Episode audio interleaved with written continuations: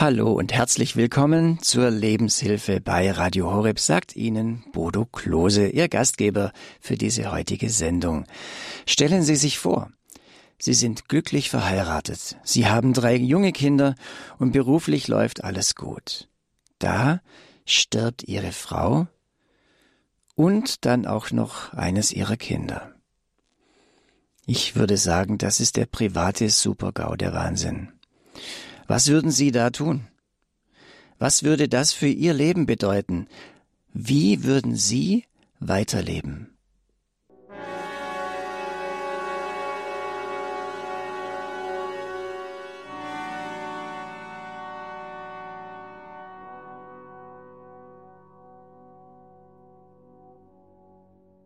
Weiterleben, wenn der Partner stirbt.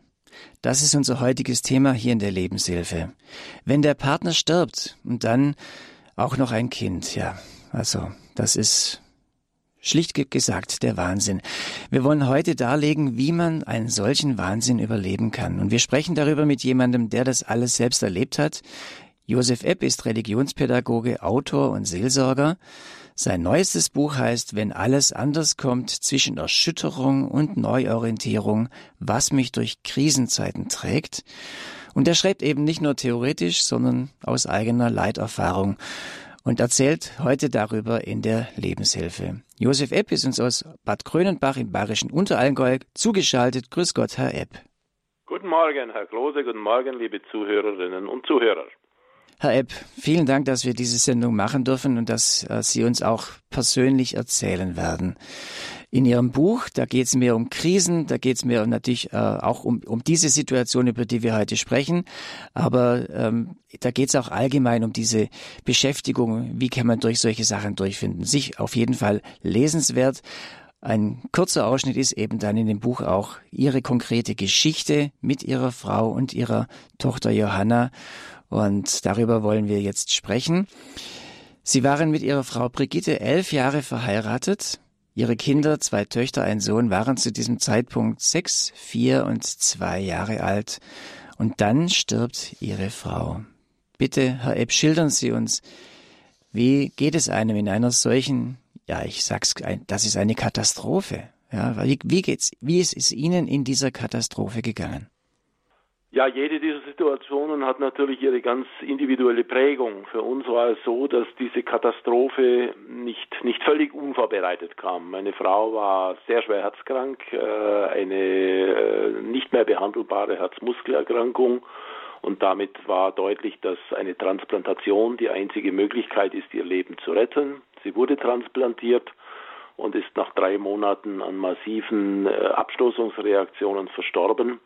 Das heißt natürlich, äh, wir mussten uns, und da haben uns auch die behandelnden Ärzte dazu aufgefordert, mit der Situation auseinandersetzen. Äh, diese, diese ganze Situation kann auch aussichtslos enden und schiefgehen.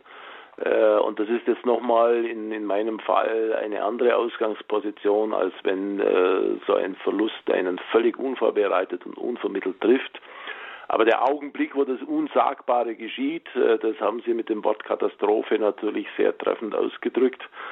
Der äh, ist immer einzigartig und äh, der stellt immer alles auf den Kopf und bringt immer eine Gefühlslage, die man sich nie vorwegnehmen kann, auf die man sich auch nicht vorbereiten kann, dass man sagt, was tue ich dann, wenn das so eintritt, sondern das ist eine ganz einzigartige Situation. Und äh, ich, äh, hab, ich war dienstlich unterwegs und äh, bekam einen Anruf, ich soll dringend mit dem Herzzentrum in Berlin in Kontakt treten. Äh, erreichte dann dort den äh, leitenden Arzt der Transplantationsstation, der mir sofort sagte, es sieht nicht gut aus, Sie sollten kommen. Äh, ich hatte einen, einen Infekt und das ist ja bei Transplantationspatienten ein No-Go. Und als er dann sagte, Sie dürfen auf jeden Fall zu Ihrer Frau, war mir klar, wie dramatisch der Zustand sein muss. Und bis ich dann nach Berlin kam, ich brauchte erst einen Flug, war meine Frau äh, bereits äh, eine halbe Stunde verstorben. Also ich konnte auch nicht mehr unmittelbar Abschied nehmen, wobei meine Frau schon seit dem Mittag wohl im tiefen Koma war. Ich kam abends an. Ja, und dann, dann betritt man so einen Raum zum Abschied nehmen, äh, diese Intensivstation im Herzzentrum Berlin, und da zieht es einem natürlich den, den Boden unter den Füßen, da wankt alles. Und äh, es, es gehen die, die wirsten Gedanken durch den Kopf. Aber äh, so viel jetzt noch einstweilen, was dann ganz, ganz wichtig war, dann ging die Türe auf und die evangelische Seelsorgerin, die meine Frau äh, in all den Wochen sehr persönlich und sehr einfühlsam begleitet hatte, betrat den Raum und äh, wartete dann vor dem Raum, weil ich noch alleine Abschied nehmen wollte. Und dann war eine, eine erste Nähe, ein erstes Geleit gegeben. Und da erinnere ich mich jetzt im Nachhinein, das war dann etwas sehr Wichtiges, dass jemand da war, der sich meiner Situation annahm. Sie sagten, man ist ein bisschen vorbereitet, wenn der Partner ja schon gesundheitlich zu kämpfen hat. Das ist der Unterschied, wenn, sagen wir mal, durch einen Verkehrsunfall jemanden ganz plötzlich weg ist, man ist völlig unvorbereitet. Und doch ist es ja so, man man irgendwo vielleicht weiß man, dass es so sein könnte, aber man rechnet doch, man hofft ja immer auf das Gute und dass alles noch ins Lot kommt und dass man was tun kann und äh, man ja also das ist, glaube ich, dann die Situation, wenn es dann tatsächlich soweit ist, ist dann wirklich natürlich auch genauso schlimm, auch wenn Sie schon ein bisschen vorbereitet sind. Und Herr Epp, dann kommen Sie 30 Minuten zu spät. Haben Sie da nicht gehadert? Äh, ich habe da schon gehadert. Dieser Flug äh, hatte Verspätung, äh, das war Februar, es waren nicht einfache Witterungsverhältnisse und darum kam der, der Flieger zu spät von einem anderen Ort und ich, ich war natürlich so ein Stück erschüttert und verzweifelt, dass ich noch nicht dabei sein konnte. Aber da war zum Beispiel diese, diese Seelsorgerin dann eine große Hilfe, die sagte, ihre Frau ist heute Mittag bei einer Biopsie äh, ins Koma gefallen. Das war ein, ein langer Herzstillstand, äh, sicher mit einem großen Sauerstoffmangel. Äh, ihre Frau war seit dem Nachmittag hirntot. Und äh, das, was äh, eine Person dann über diese äh, biologischen Funktionen hinaus ausmacht, Sie sagt, ihre Frau war ganz sicher, hat gespürt, dass sie kommen und dass sie auf dem Weg sind und diese Nähe ist dann nicht mehr an den konkreten Ort und die konkrete Stunde gebunden. Und das hat mir dann ein, ein Stück weit äh, geholfen. Und es ist natürlich dann auch so, man muss solche äh, schicksalshaften Momente äh, dann, dann hinnehmen und sich nicht in die Dinge verbohren, die sich nicht mehr ändern lassen. Es war so, es war nicht mein Versagen es war aus den Umständen heraus äh, nicht anders möglich äh, und dann muss man es auch so gut sein lassen und vielleicht hat es so sein sollen. Ich habe ja in, in meiner Tätigkeit dann als Klinikseelsorger auch oft in solchen Situationen erlebt, es gibt Menschen, die warten, bis jemand da ist, bevor sie gehen können, aber es gibt auch Menschen, die warten auf den Augenblick, wo sie allein sind, dass sie gehen können. Und äh, wir stehen da vor einem Geheimnis und sollten es nicht durch unser unbedingtes Handeln äh, beeinflussen wollen. Sie sind später selber Klinikseelsorger geworden. Zu diesem Zeitpunkt damals waren Sie es ja noch nicht, aber Sie waren sehr beeindruckt durch äh, diese evangelische Seelsorgerin, die Ihre Frau begleitet hat. Das war für mich eine, eine der wundervollsten Begegnungen in dieser schwierigen Zeit. Äh, die Frau Pfarrerin Kröger, die leider auch vor einigen Jahren äh, verstorben ist, eine Frau mit einer ganz eigenen Lebensgeschichte, die auf Umwegen zum Glauben gefunden hat und ihre ganz eigene Art und Weise hatte, auch mit Patienten zu arbeiten. Und ich, ich war zu, zu Dreharbeiten für die Lebenslinien im bayerischen Fernsehen letztes Jahr nochmal im Herzzentrum in äh, Berlin und habe dann auf der Station der Transplantationen auch gehört, äh, wie da das Gedächtnis, die Erinnerung an die Frau Kröger immer noch sehr lebendig ist und die Schwestern von ihr erzählen. Und äh, diese unmittelbare Nähe und äh, dieses sich einlassen auf Menschen hat mich äh, sehr inspiriert und wir waren auch bis zu ihrem Tod eigentlich freundschaftlich verbunden und immer wieder in regelmäßigem Kontakt. Das hat mich sehr begleitet. Also wer das anschauen möchte, Bayerischer Rundfunk, Lebenslinien, Interview mit Herrn Epp, wo da nochmal die ganze Situation vertieft auch aufgefangen wurde. Oder auch am 7. Februar haben wir schon mal eine Sendung gemacht über diese Krisenbewältigung. Und da haben Sie das auch auf, auf viele Art vertieft. Und heute wollen wir eben nochmal speziell auf diesen Fokus gucken, wie es Ihnen persönlich gegangen ist in dieser Zeit, in diesen Jahren. Und Herr Epp, Jetzt ist natürlich so, Sie haben vorher gesagt, ja, da wurde eine Biopsie gemacht und äh, da dabei ist sie ins Koma gefallen. ich denke, da ist es doch auch ganz normal, dass man da überlegt, Mensch, wer ist denn da eigentlich schuld dran? Hat da jemand versagt? Hat da jemand irgendwie gepfuscht? Also das, äh, ich will da niemandem was unterstellen, aber das wäre doch eine natürliche Reaktion, weil man mit so einer Heftigkeit einer, einer Situation ja nicht kaum umgehen kann, dass es, habe ich schon bei vielen Leuten erlebt, man sucht einen Schuldigen, man braucht einen Schuldigen. Wie, wie, wie, wie sehen Sie das? Das habe ich in dieser Situation überhaupt nicht erlebt. Äh, ich habe die Ärzte und das Pflegepersonal am Herzzentrum Berlin vom ersten Tag an als hoch engagiert, empathisch äh, und äh, auf höchstem wissenschaftlichen Stand arbeitend erlebt. Und die problematischen Abstoßungsreaktionen meiner Frau haben sich bereits über mehrere Wochen abgezeichnet. Und auch der Kampf dagegen mit allen möglichen Mitteln, einschließlich Rat holen in ausländischen Kliniken, äh, die, die viel Erfahrung haben in speziellen Fällen. Also da wurde das gesamte Instrumentarium der Möglichkeiten äh, wirklich genutzt. Und diese Biopsie äh, fand statt, weil wieder eine heftige und schwierige Abstoßungsreaktion gegen das neue Organ sich ereignet hat. Und die Ärzte sagten, wir müssen schauen, wie verändert sich das Gewebe des Herzens, äh, wie ist da der, der äh, immunologische Stand äh, der Abwehrreaktion. Und während dieses Eingriffes, der nicht problematisch ist und der vom medizinischen keine, keine großen Risiken birgt, ist zum Herzstillstand gekommen. Die Biopsieergebnisse haben dann auch gezeigt, dass äh, praktisch keine äh, selbstgebildeten Zellen mehr äh, vorhanden waren, diese T-Zellen, die diese Abstoßungsreaktion körpereigen hätten bewältigen können. Also dass alle Maßnahmen medikamentös das zu beeinflussen eigentlich am Ende waren. Die, die Biopsie hat im Grunde genommen das Ergebnis gebracht, wir sind am Ende unserer Möglichkeiten angekommen. Und dass sich das dann so schnell und so tragisch äh, zugespitzt hat, war eine Verkettung der Ereignisse, da habe ich keinen Anlass gesehen, irgendeine Schuldfrage zu stellen, sondern die Verantwortung lag natürlich bei uns, weil wir dieser Transplantation als letzte Chance zugestimmt hatten und damit auch den Risiken, die damit einhergehen. Also Sie haben da schon recht gut drüber nachgedacht und äh, also diese Schuldfrage dann gar nicht so gestellt. Ich hätte es aber noch angefügt, ist denn, haben Sie nicht auch mal überlegt, Mensch, ja, Sie sind ja selber Religionspädagoge und der liebe Gott, äh, wie lässt er sowas zu? Ist, die, ist vielleicht Gott sogar daran schuld, dass äh, meine Frau so leiden musste und dann auch gestorben ist? Das wäre ein, ein äh, verständlicher Vorgang in, in, der eigenen Spiritualität und es war sicher auch andeutungsweise da, diese Frage nach dem Warum.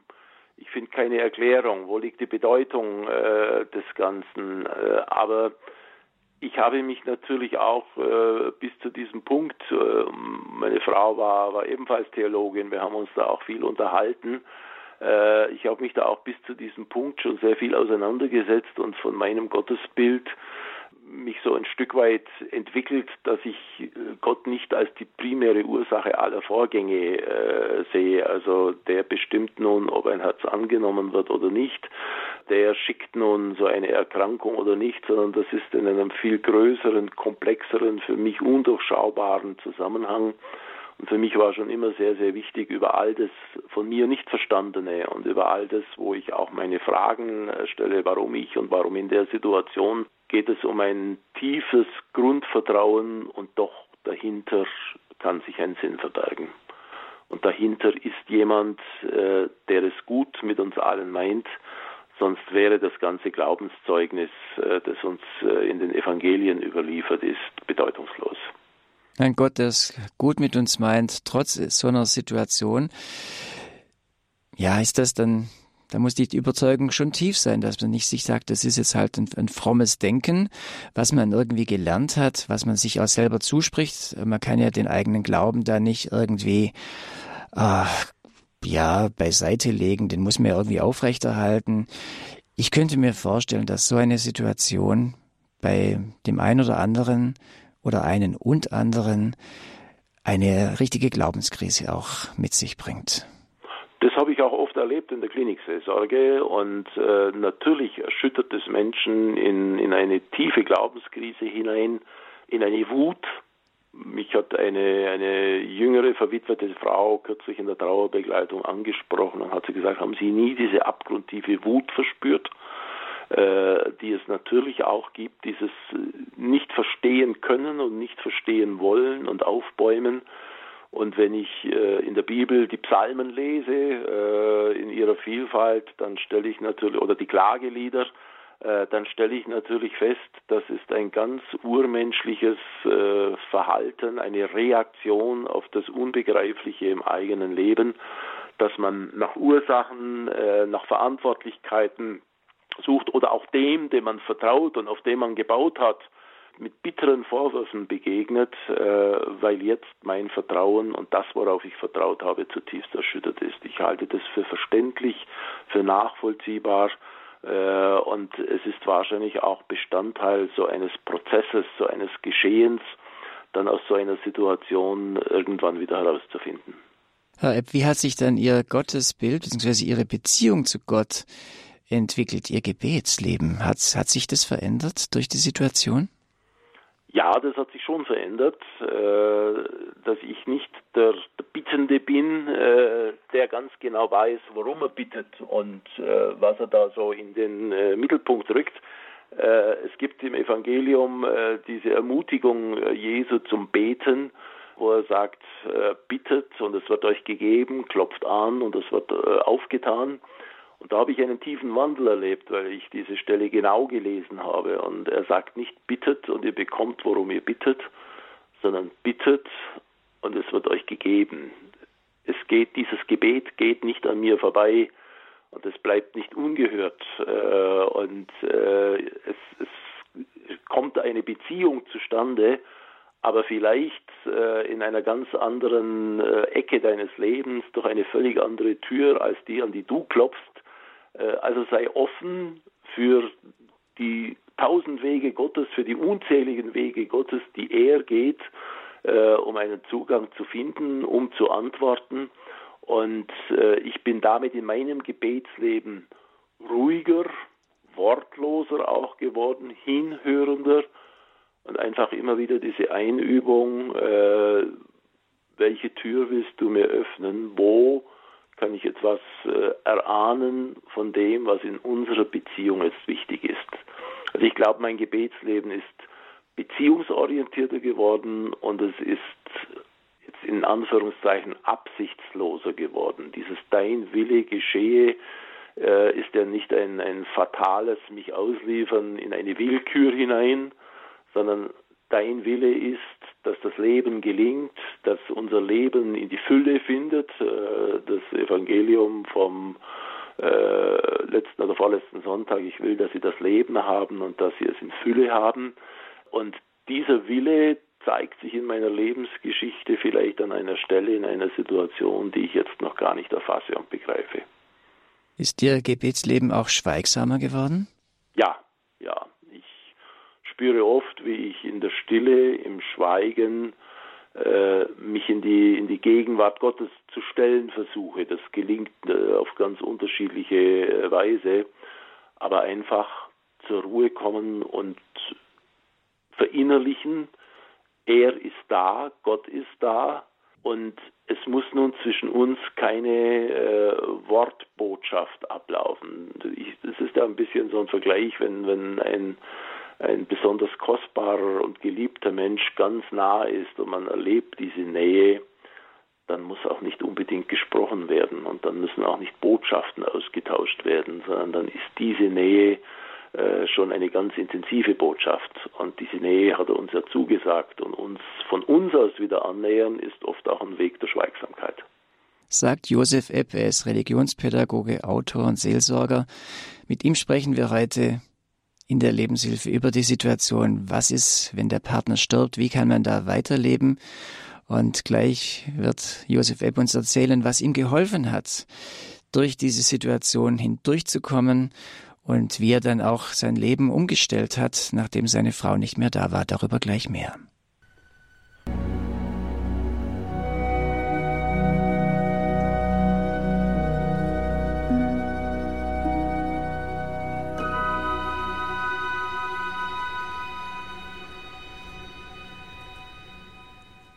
Sie hören Radio Horeb Leben mit Gott. Und heute in der Lebenshilfe geht es um das Thema Weiterleben, wenn der Partner stirbt. Mein Name ist Bodo Klose und ich bin im Gespräch mit Josef Epp. Er ist Religionspädagoge, Autor und Seelsorger und er hat das erlebt. Er hat erlebt, wie seine Frau gestorben ist und später auch noch, wie seine Tochter gestorben ist. Auch darauf kommen wir noch zu sprechen.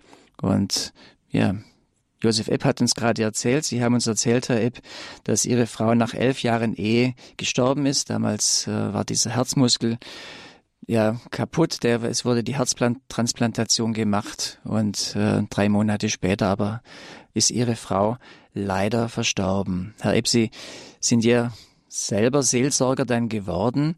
Hat der spätere Seelsorger damals auch einen Seelsorger gebraucht? Glaube, viele Seelsorger, weil viele Menschen Seelsorger sein können. Ich habe manchmal zu Patienten nach einem Gespräch in der Klinik gesagt, jetzt waren Sie mein Seelsorger, weil etwas mitgeteilt wurde, weil mir etwas zuteil wurde, was mich aufgerichtet hat. Und natürlich brauchte ich viele Seelsorger. Ich habe von der evangelischen Seelsorgerin schon erzählt, die als erstes einfach eine unaufdringliche Nähe gezeigt hat, mich auch allein ließ äh, in, in der ähm, Phase des Abschiednehmens, aber dann da war und mich wieder mitbegleitet hat äh, in dieses Eintauchen in die furchtbare Realität. Und ich erinnere mich sehr gut, ich, ich saß in Berlin, äh, meine Frau war verstorben, die Familie lebt im Allgäu Jetzt kommt ja unglaublich viel auf mich zu, allein organisatorisch. Wie mache ich denn das alles? Und, und äh, da ist dann so Panik im Kopf und natürlich alles durcheinander, ungeordnet. Und da hat mir diese Seelsorgerin dann ja sehr praktisch geholfen. Und äh, zwar hat sie gesagt, äh, ich empfehle Ihnen, äh, rufen Sie ein Bestattungsinstitut aus Ihrer Heimat an. Das ist besser, wenn die dann, äh, wenn Sie ankommen, sich dort auskennen. Äh, regeln Sie das äh, morgen und dann fliegen Sie bitte nach Hause zu Ihrer Familie. Das hier übernehme alles ich. Ich kümmere mich um, um die wichtigen formalen Vorgänge. Sie gehören jetzt zu Ihrer Familie. Und äh, ich erinnere mich noch genau, wie sie mich am nächsten Tag, nachdem ich das mit dem Bestattungsinstitut telefonisch geregelt hatte, an den Flughafen brachte und äh, verabschiedete, war ich unendlich dankbar, äh, dass mir jemand klar gesagt hatte, was mir und der Familie jetzt gut tut. Und so tauchen dann, dann viele Menschen auf. Äh, also es war jetzt nicht so sehr die professionelle Seelsorge, wobei ich da das professionell schon immer in Anführungszeichen stellen möchte, weil in den äußersten kritischen Situationen des Lebens kommt Professionalität ja auch an ihre Grenzen. Äh, das war weniger diese professionelle Seelsorge, sondern Menschen, die meine Seelennot wahrgenommen, angenommen und damit auch ein Stück weit begleitet haben. Und natürlich braucht man das in solchen Situationen und äh, ist der Einzelkämpfer und der nur auf sich gestellte Mensch äh, sitzt einen ganz großen Trugschluss aus, auf, wenn er meint, ich schaffe das schon und ich mache das ganz allein mit mir aus. Also auch ganz praktische Hilfen, die einem da gegeben werden, dass man den Tipp bekommt, gehen wieder nach Hause. Du hast drei Kinder zu Hause und ich kümmere mich vor Ort äh, um alles Notwendige, ist natürlich eine sehr, sehr, große Hilfe. Und jetzt kommen Sie, Herr Epp, nach Hause, Ihre Kinder, vier, äh, sechs, vier und zwei Jahre alt, zwei Töchter, ein Sohn, die älteste Tochter behindert. Ja, haben die das überhaupt gerafft, dass die Mutter gestorben ist? Die, die haben das ein Stück weit, also die beiden Älteren vielleicht verstanden, aber äh, nicht in seiner ganzen Tragweite aufgenommen. Ich muss da noch dazwischen erzählen, es gab da noch eine kleine Begebenheit. Als ich in München gelandet bin, haben mich zwei meiner engsten Freunde dort erwartet. Das war zu einer Zeit, als es noch wenig Internet gab. Das war damals in den Anfängen kein Smartphone. Die haben sich über Bildschirmtext informiert, äh, wann kommen Flüge aus Berlin. Die wussten, ich komme heute zurück und sind dann auf gut Glück nach München gekommen, haben mich dort erwartet und wir haben so eine halbe, dreiviertel Stunde gemeinsam in einem Café ja geweint, äh, beraten, unsere Situation besprochen. Sie haben mir auch angeboten, mich nach Hause zu fahren. Ich hatte aber mein Auto am Flughafen, fühlte mich auch in der Lage, das nun zu tun. Äh, und es war so eine ganz wichtige Situation, nochmal enge Vertraute, äh, es waren unsere Trauzeugen, Menschen, die, die unsere Lebensgeschichte kennen und annehmen, sind da. Ich bin nicht allein und das war eine enorme Wohltat, dieser Austausch. Ja, und dann fuhr ich heim, das sind so anderthalb Stunden äh, hierher ins Allgäu. Ich wäre eigentlich die ganze Woche dienstlich unterwegs gewesen und fahre da am Dienstagabend in die Hofeinfahrt äh, und die Kinder kommen heraus, stehen auf der Haustreppe glucksend und freudestrahlend, weil der Papa kommt schon viel früher, als sie gemeint haben. Es war meine Schwiegermutter gekommen. Meine Mutter lebt in der Einliegerwohnung im Haus, also die beiden Omas, äh, einschließlich einer, einer Familienhelferin, haben sich um die Kinder gekümmert und die waren freudestrahlend auf der Haustreppe gestanden, äh, die drei. Und das war, ist für mich ein Bild, das ich bis heute ganz deutlich vor mir habe, denn das war diese Botschaft, das ist jetzt deine Aufgabe. Die drei, auch in ihrer Lebensfreude, in, in ihrem Lachen, in ihrer Vitalität, in ihrem Leben wollen, äh, das ist jetzt dir gestellt und es wurde ein, ein ganz intensiver Abend, äh, weil sie natürlich gespürt haben, dass sich etwas Tiefgehendes verändert hat und die Nähe gesucht haben und, und alle drei schlüpften an diesem Abend zunächst einmal in mein Bett und, und äh, suchten die Nähe, das Kuscheln. Und das war eine ganz wichtige Erfahrung zu wissen, ich bin jetzt auch hier ganz, ganz wichtig für das Glück dieser drei Geschöpfe. Wie kann man jemand in seiner Fröhlichkeit auffangen, mittragen, wenn man selber im Herzen, in der Seele gar nicht fröhlich ist? Das kann man mittragen, weil es keine äh, aufgesetzte Fröhlichkeit und kein äh, fassadenhafter Optimismus ist, wie in mancher, das wird schon wieder und das Leben geht weiter, diese, diese Sprüche, die man dann in so Situationen erfährt, sondern weil es eine tief äh, in der Seele von seinem Kind sitzende Lebensbejahung ist. Das Leben ist so stark. Und äh, das ist für mich so, das war der, der Funke, der übersprang, ja, das Leben bleibt stark. Es hat einen ganz tiefen Schlag erlitten und ist für meine Frau zu Ende gegangen, dieses Leben hier und mit uns. Äh, aber da ist so viel Lebendigkeit tief in den, in den Menschen verwurzelt. Das ist was ganz anderes als so eine zur Schau getragene äh, Freude, äh, die, die, oder, oder äh, oberflächliche Lebensfreude, die man da manchmal begegnet. Und das, das hat mich schon auch angesteckt und das hat mich tief bewegt, weil sie ja trotzdem die Nähe gesucht haben. Und dieses Bewegtsein hat auch wieder eine Brücke gebaut, mich jetzt nicht in mir zu verschließen, sondern dieser Bedürftigkeit zu öffnen und daraus Kraft zu schöpfen. Herr Epp, Sie haben schon gesagt, es gab natürlich noch die Oma, die da war und eine Familienhelferin. Haben Sie aber dann Ihr Leben auch irgendwie umgestellt auf die Situation? Ich habe es im Laufe der Zeit radikal umgestellt. Ich äh, war ja damals in der Ausbildung von Religionslehrern tätig im Bistum Augsburg. Ich, äh, die Diözese Augsburg reicht von Oberstdorf bis Dinkelsbühl von Benedikt Beuern bis Lindau, also eine große Flächendiözese. Das heißt, ich war viel unterwegs, oft erst spät, spät abends heim. Und ich habe dann nach einem Jahr diese Tätigkeit beendet und äh, bin zunächst ganz in den Schuldienst gegangen. Da war ich noch nicht in der Klinikseelsorge, um wohnortnah da zu sein.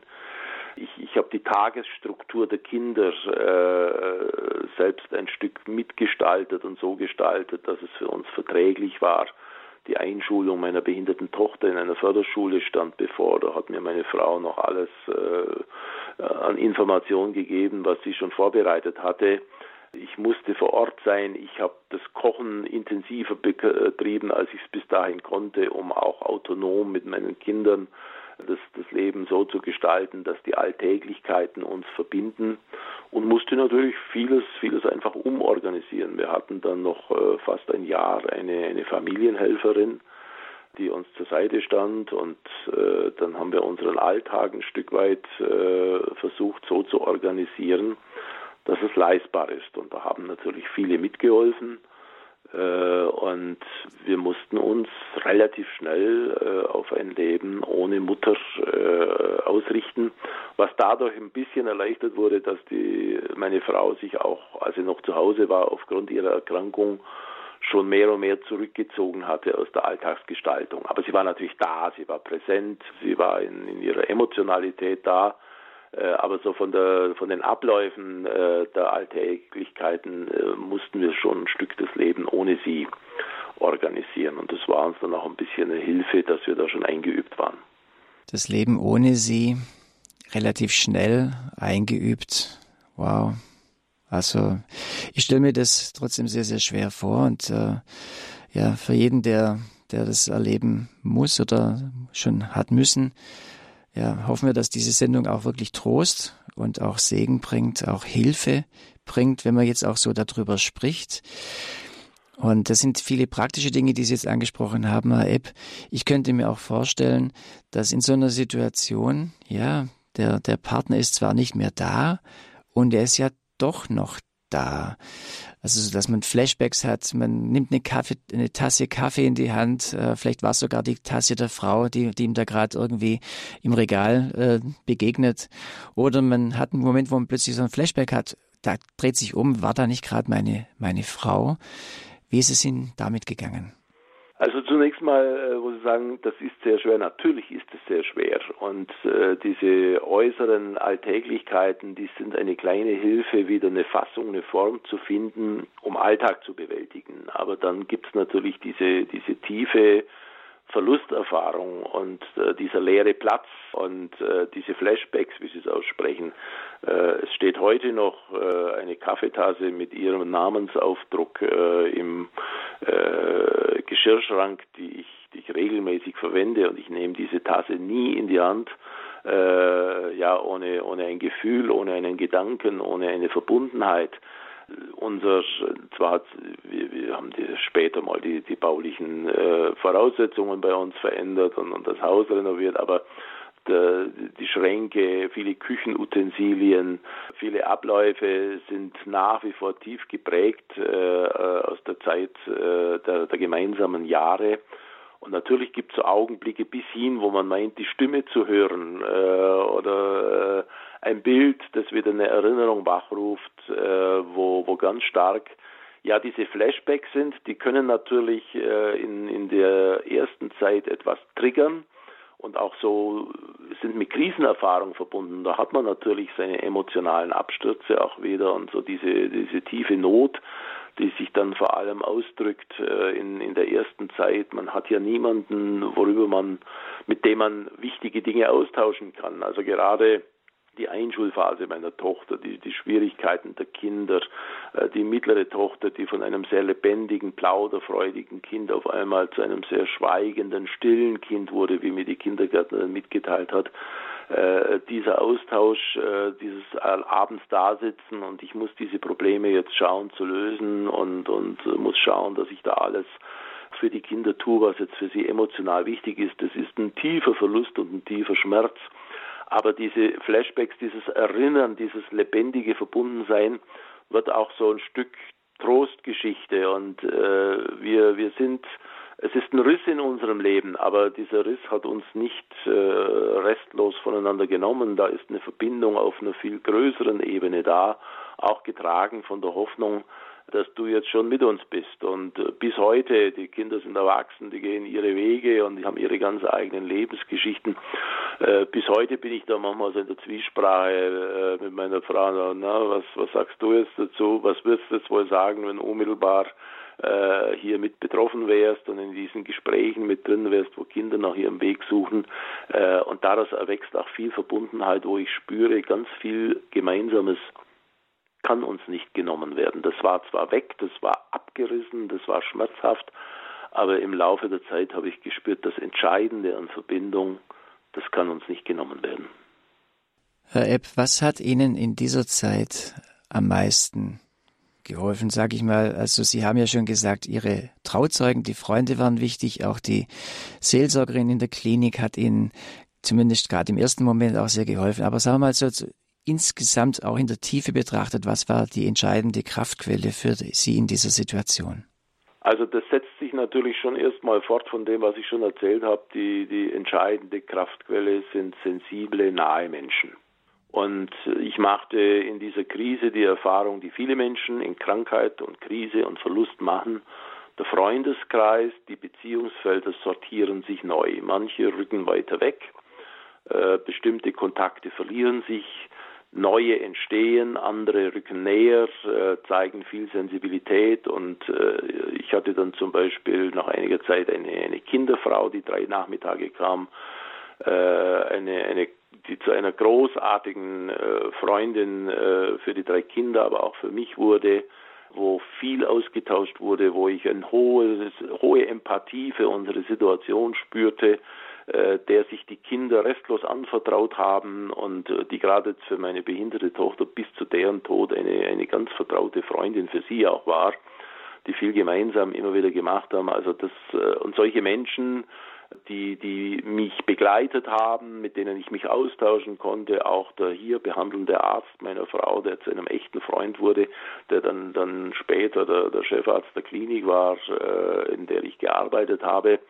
Äh, das sind so feste Ankerpunkte, die mir enorm geholfen haben. Dann hat mir natürlich auch geholfen, selber eine Lebenskultur zu entfalten, wo meine Ressourcen, meine Kräfte, auch zur Geltung kommen, wo ich mir Gutes tue, wo ich nun nicht in der, in der Trauer oder in der Pflichterfüllung mich erschöpfe, sondern äh, mir die Omas dann auch wieder mal eine freie Woche ermöglichen, wo ich wegfahre, wo ich etwas für mich unternehme, wo ich neue Impulse erfahre, äh, wo ich äh, bestimmte Freizeitgestaltung für mich äh, frei halte, die meine Ressourcen, meine Kräfte wieder auffällt. Und dazu gehört dann natürlich auch, ja, das, was wir vorhin angesprochen haben, auch ein Wandel von Gebetsleben, von Spiritualität Raum und Zeit zu finden äh, für meinen Zugang zu einer Antwort auf die Fragen, die das Leben an mich stellt. Und, und diese, an, diese Fragen gehen ja tiefer. Die gehen an die Wurzeln, an das Fundament, äh, an das Radikale im Leben. Äh, stehe ich vor dem Abgrund oder stehe ich auf einem Fels? Gehe ich etwas entgegen, dem ich mich anvertrauen kann?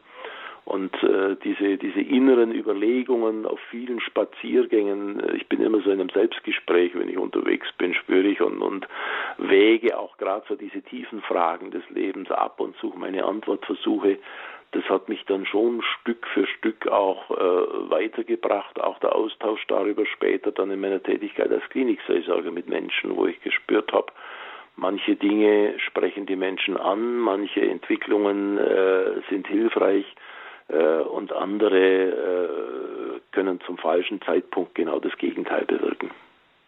Und das beschreiben Sie auch noch ein bisschen näher in Ihrem Buch Wenn alles anders kommt, zwischen Erschütterung und Neuorientierung, was mich durch Krisenzeiten trägt. In diesem Buch haben Sie auch andere Beispiele von anderen Leuten, die so eine Situation durchgelebt haben, auch andere Situationen, weil es in dem Buch wesentlich um die Bewältigung von Krisen geht.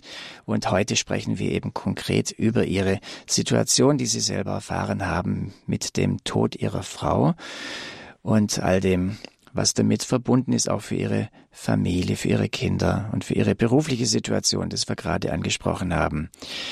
Liebe Hörner und Hörer, wenn Sie uns jetzt gerade zuhören und sagen, ach, mich beschäftigt da ist noch was ganz Bestimmtes, wenn Sie eine Frage haben an Josef Epp, er ja, steht Ihnen zur Verfügung. Sie können ihn gerne äh, was fragen.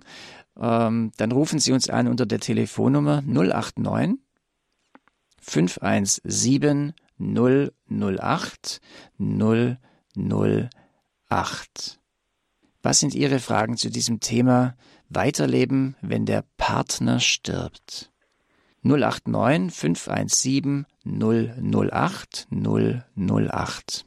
Ich könnte mir vorstellen, dass Sie vielleicht auch eine eigene Erfahrung haben, was Ihnen geholfen hat in so einer Situation, dass der Partner gestorben ist, wie es Leben weiterging. 089 517 008 008. Herr Epp, was jetzt noch dazu kommt, ist in Ihrer Situation, Sie haben es dann mit Ihrer Familie, mit den drei Kindern ja neu auf die Beine gestellt und dann ist es aber doch so gekommen, äh, nach 20 Jahren, ich habe es ja schon angekündigt, dass auch dann ein Kind von Ihnen gestorben ist.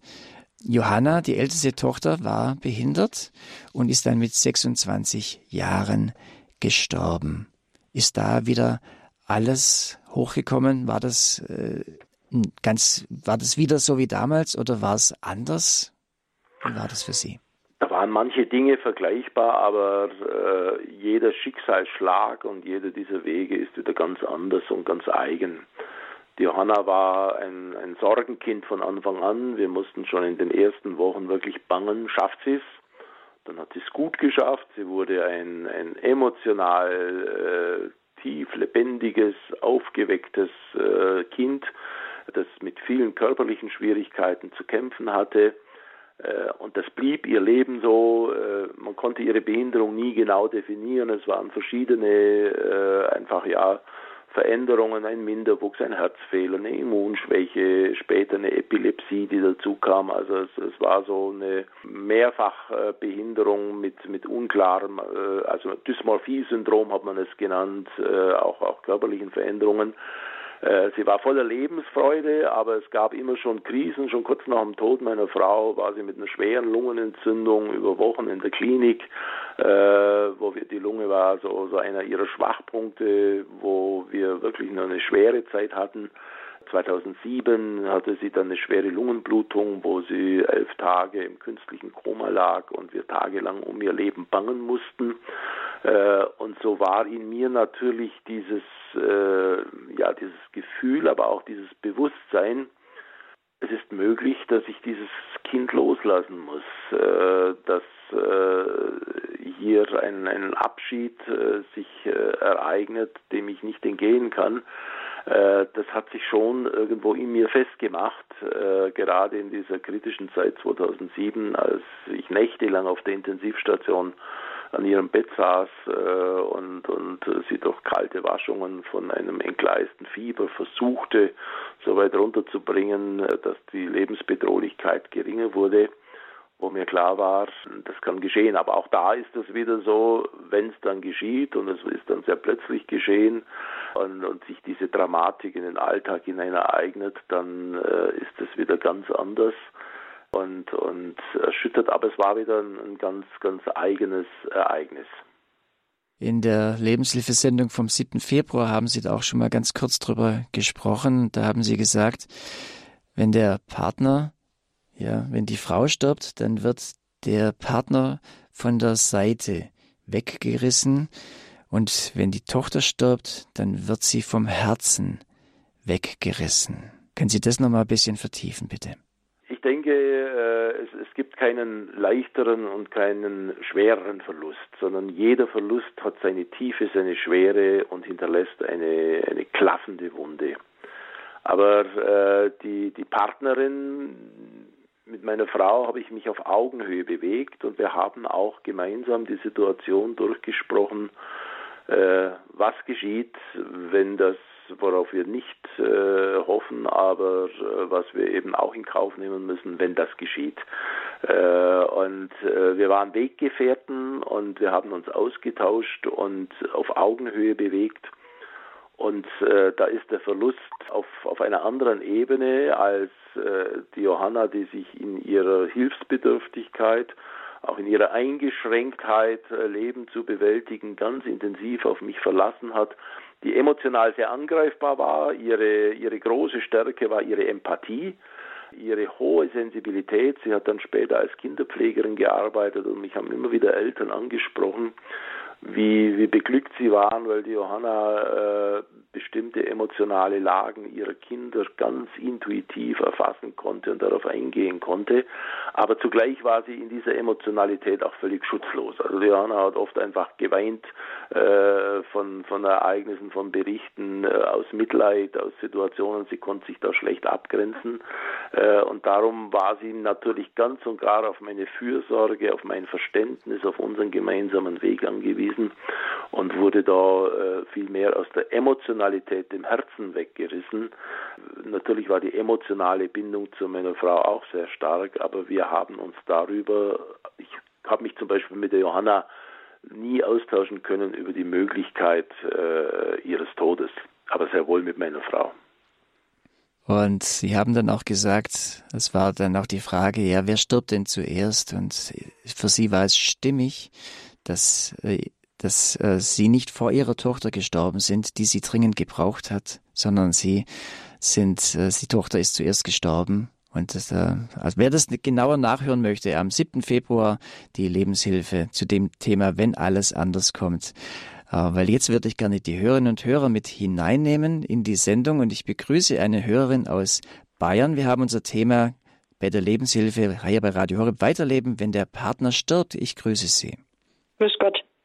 Haben Sie eine Frage oder eine Anmerkung zu dem, was wir gerade besprochen haben? Ja, ich habe eine Frage. Ich habe im Januar meinen Mann verloren und ich konnte, weil ich es jetzt gerade gehört habe im Beitrag mit meinem Mann, er war zwar fünf Monate sehr, sehr schwer krank und ich bin jeden Weg mit ihm gegangen, aber wir konnten uns über den Tod, über das Sterben nicht austauschen. Und ich, jetzt habe ich halt das Problem, dass vorher war ich immer neben ihm und bin jeden Schritt mit ihm gegangen. Und jetzt kann ich, da kann mir auch momentan mein Glaube nicht helfen, weil ich jetzt eben so mir gar nicht vorstellen kann, wo er jetzt, wo er jetzt ist und wie es jetzt geht. Ja, ich denke, was jetzt äh, zunächst ganz wichtig ist, äh, dass Sie äh, bei dieser schweren Erkrankung dann mit Ihrem Mann sich darüber nicht austauschen konnten.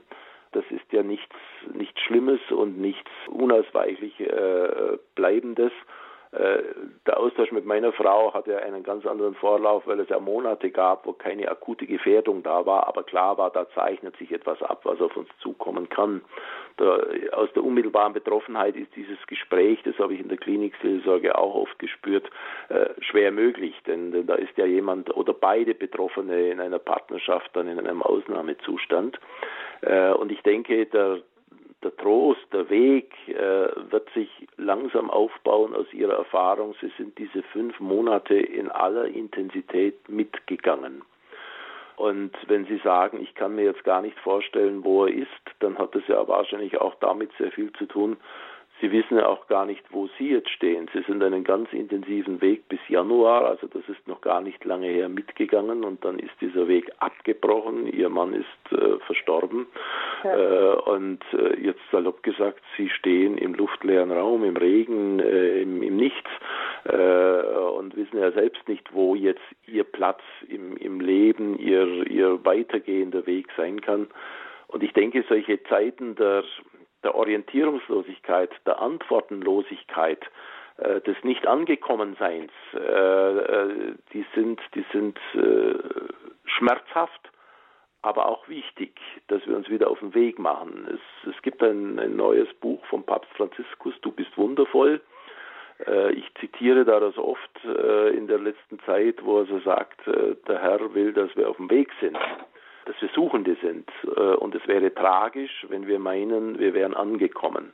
Und der Schlusssatz dieses Textes, den ich äh, immer zitiere, glaube nie, du wärst angekommen. Mhm. Also dieses auf dem Weg sein und jetzt sind sie eben so in, in einer äh, orientierungslosen, auf der freien Strecke wie gesagt, sie stehen im luftleeren Raum äh, im Regen und daraus kann aber äh, aus dieser Quelle, dass sie den Weg gemeinsam gegangen sind und ganz intensiv verbunden waren, auch für sie sich wieder eine, eine Antwort ergeben. Da bin ich ganz zuversichtlich und fest davon überzeugt. Mann war ja vorher auch schon schwerer, schwerer erkrankt, nur dieses Mal war es halt äh, völlig aussichtslos. Also das hat sich sehr, sehr schnell rauskristallisiert dass die Ärzte äh, alles, was sie tun, nur palliativ tun können. Das haben wir ziemlich in den ersten 14 Tagen schon erfahren und trotzdem äh, war es natürlich ein schwerer Weg, weil man natürlich an alles, was man ihm an Behandlung angeboten hat, er natürlich immer die Hoffnung hatte, naja, vielleicht wird es ja doch anders. Er hat nie in seinem Leben von Wunder gesprochen, nur in dieser Zeit der Erkrankung. Da hat er immer gehofft, es gibt ein Wunder. Und, und niemand von uns kann vorhersagen, wie er in so einer Situation denkt und handelt. Und es gibt auch keine Regel, worüber sich dann zum Beispiel Partner austauschen oder nicht austauschen. Es gibt den Weg ins Schweigen, den Weg des sich gegenseitig schonen wollens und es gibt den Weg des intensiven Austauschs und niemand von uns ist berechtigt zu werten, das ist der gute Weg und das ist äh, der weniger gute Weg, sondern jeder Weg ist, wie er ist. Und äh, für sie richtet sich jetzt so diese Ausrichtung, wie kann mein Weg weitergehen, was stärkt mich da auch wieder, dass ich aus all dem Zurückliegenden dann wieder äh, eine, eine Bejahung meines Weges finden kann, in der mein Mann ja nicht weg ist äh, sondern wo ich ihn mitnehme, aber jetzt in ganz veränderter Weise mitnehme. Vielen Dank für Ihren Anruf und alles, alles, alles Gute für Sie. Und unsere nächste Hörerin ruft uns aus Tittnang an. Ich grüße Frau Glatter. Ja, grüß Gott. Ich höre Ihre Sendung und möchte jetzt meinen Beitrag geben. Äh, mein Mann ist vor acht Jahren am Herzinfarkt innerhalb von einer halben Stunde verstorben. Wir haben uns noch getroffen an der Haustüre, sind wir auseinandergegangen und dann äh, ist er verstorben. Äh, das hat mir sehr zu schaffen gemacht. Wir haben die Woche vor unseren Hochzeitstag gefeiert, unseren 66. Hochzeitstag. Und ich habe zu meinem Mann gesagt, ja, bleib mir gesund, ich möchte nochmal der nächste Runde auch mit dir feiern. Und dann hat er gesagt, ja, mal sehen. Wir haben 19 Enkelkinder und 14 Urenkel. Und wir haben immer ein schönes, gemeinsames, erfülltes Leben gehabt. Gott verbunden, er war ein großer Maria-Verehrer und ich auch. Er ist zehnmal sind wir privat nach Lourdes gefahren, haben immer wieder Enkelkinder mitgenommen, haben am Haus eine kleine Lourdesgrotte errichtet und beim Haus Neubau ein Kreuz dazu. Und so haben wir auch in diesem Jahr eine Lourdesfahrt geplant gehabt mit einem Omnibus. Und nachher, als ich das gesagt habe, bleiben wir noch, ich möchte noch das mit dir feiern, hat er gesagt, jetzt machen wir mal erst äh, unsere Lourdesfahrt und dann sehen wir wieder. Das war der Sonntag und am Dienstag ist der verunglückt. Dann war der Samstag sein Beerdigungstag, wo wir hätten nach Lourdes fahren sollen. Und da habe ich gedacht, wie wunderbar die Mutter Gottes. Der Tag soll sein Beerdigungstag sein. Es war sehr schwer für mich, aber äh, ich kann es heute ganz gut ertragen. Im Gebet, im Rosenkranzgebet vor allem, das wir immer miteinander gemacht haben, das war sein Wunsch. Und einfach bin ich zu meinem Kreuzen abgelaufen und an die Grotte und habe gesagt, Jesus und Mutter Gottes, ich kann es allein nicht tragen, ihr müsst mir helfen. Und ich habe die Hilfe gekriegt und die Kraft. Und dafür bin ich dankbar. Frau Glatter, ganz, ganz herzlichen Dank für Ihr Zeugnis, das Sie uns mit, mit uns geteilt haben. Vielen Dank, Herr was, Epp. Was mich noch sehr beschäftigt ja. hat, lange Jahre, ich war mit einer Bekannten im Kloster bei Franziskanerinnen zum Trauerseminar. Sie hat es von den Kindern gekriegt und die haben gesagt, ich brauche das nicht, ich schaffe das einfach so mit dem Gebet. Und dann bin ich halt doch mitgegangen. Und wir haben in diesen drei Tagen kein Gebet gehabt für die Verstorbenen und am Sonntag auch keinen Gottesdienst. Dann haben die Schwester, wo das gemacht hat, die Franziskanerin, hat mit mir gesprochen und nachher hat sie mich gefragt, ja, wer ist denn gestorben? Sage ich, ja, mein Mann. Und ich freue mich drauf. Und es ist so, wenn ich einmal sterbe, dann weiß ich, ich sehe ihn wieder. Und das freue ich mich. Und sagt sie, ach, da wäre ich mir jetzt nicht so sicher. Dann habe ich gesagt, Schwester, darauf vertraue ich. Habe ich gesagt, das glaube ich, dass wir uns wiedersehen. Und dann sagt sie, ach, ob man das glauben kann und ist weggelaufen. Und das hat mich sehr erschüttert.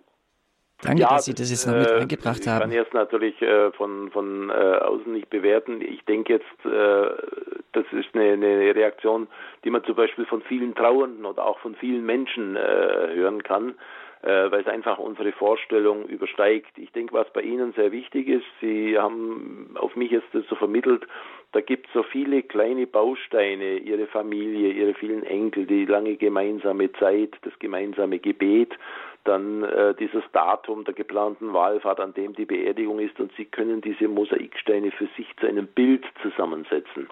Und das ist ein ganz großes Geschenk und dann kommt es äh, für uns alle jetzt auch sehr authentisch rüber. Und dann gibt es eben Menschen, für die ergibt sich dieses Bild nicht. Die stehen mit ein paar Bruchsteinen ihres Lebens da und sagen, das Puzzle passt nicht zusammen. Äh, das sind nur offene Fragen.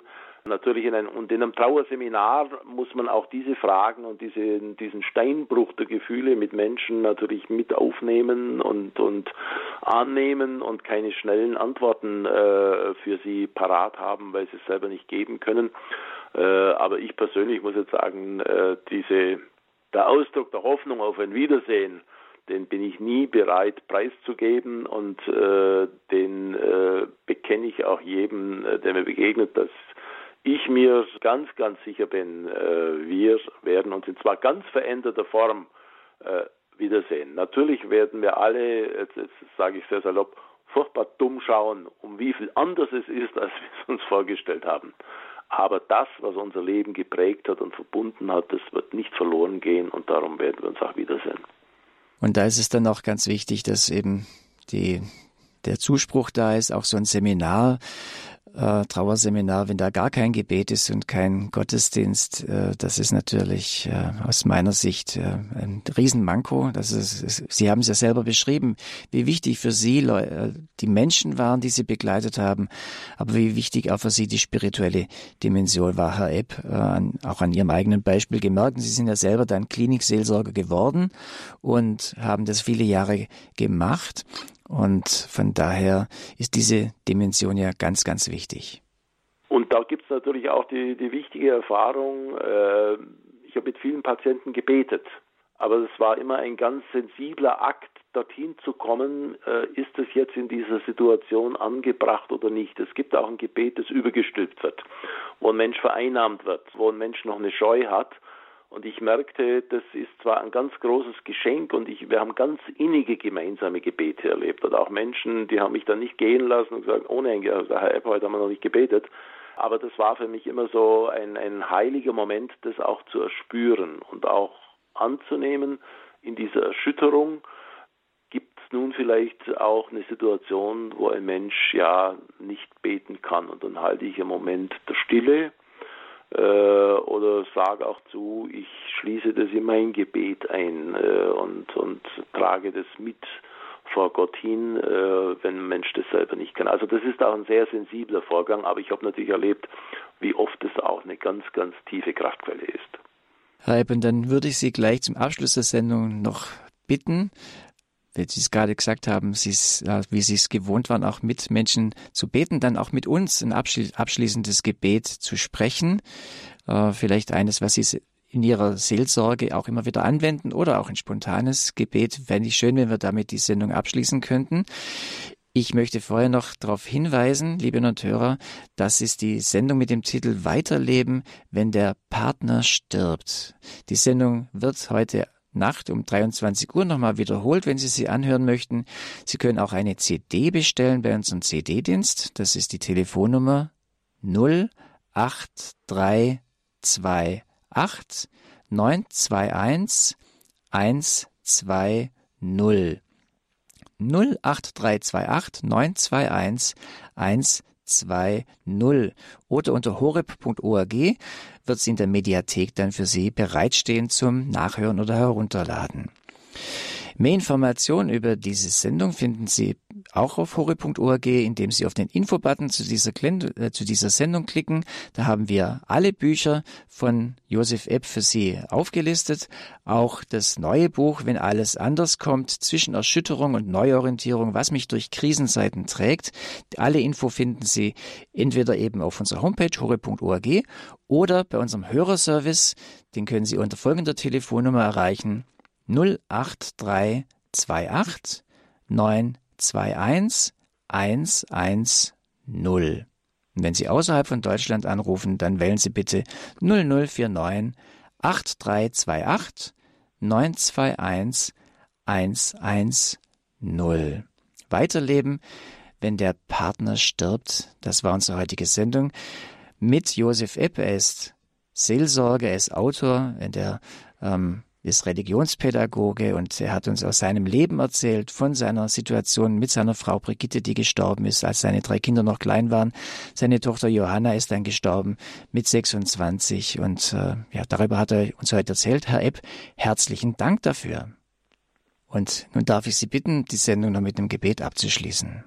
Ich möchte mit zwei gesprochenen äh, Liedrufen abschließen, die mir sehr wichtig wurden. Äh, bin regelmäßig im Kloster Müstair in Graubünden bei den Benediktinerinnen zu Exerzitien im Haus. Und dort gibt es den Kehrvers in der abendlichen Komplett, die ich dann immer besuche, den die Schwestern immer singen. In deine Hände lege ich voll Vertrauen mein Leben. Du hast mich erlöst. du treuer Gott. In deine Hände lege ich voll Vertrauen mein Leben. Für mich immer wieder eine Grundgeste, wo ich eben Menschen auch versuche, lassen wir einfach los und legen wir unser Vertrauen in seine Hände. Und der zweite Liedruf äh, aus dem Gotteslob, ein sehr schöner äh, Liedgesang, meine Hoffnung und meine Freude, meine Stärke, mein Licht. Christus, meine Zuversicht, auf dich vertraue ich und fürcht mich nicht. Auf dich vertraue ich und fürcht mich nicht. So bitten wir, dass uns dieses Vertrauen und dieses Fallenlassen immer wieder gelingt und wir in ihm unsere Kraft schöpfen. Amen. Amen. Ganz herzlichen Dank, Josef Epp, und das nehmen wir sehr gerne mit. Und danke für diese Sendung. Weiterleben, wenn der Partner stirbt. Sie haben uns ganz viel Zuspruch gegeben, Hoffnung gegeben für so eine Situation. Und wir hoffen, dass auch Sie, die Sie uns jetzt zugehört haben, wirklich hier eine Lebenshilfe erfahren haben für Ihre aktuelle Situation oder auch schon vielleicht für eine Situation, die mal auf Sie zukommen mag, möge es äh, hoffentlich nicht passieren, aber das Leben ist so, dass der Tod zugehört und so haben wir auch dieses Thema bewusst hier in die Lebenshilfe mit hereingenommen. Weiterleben, wenn der Partner stirbt. Vielen Dank, dass Sie uns zugehört haben. Das war die Lebenshilfe mit Bodo Klose.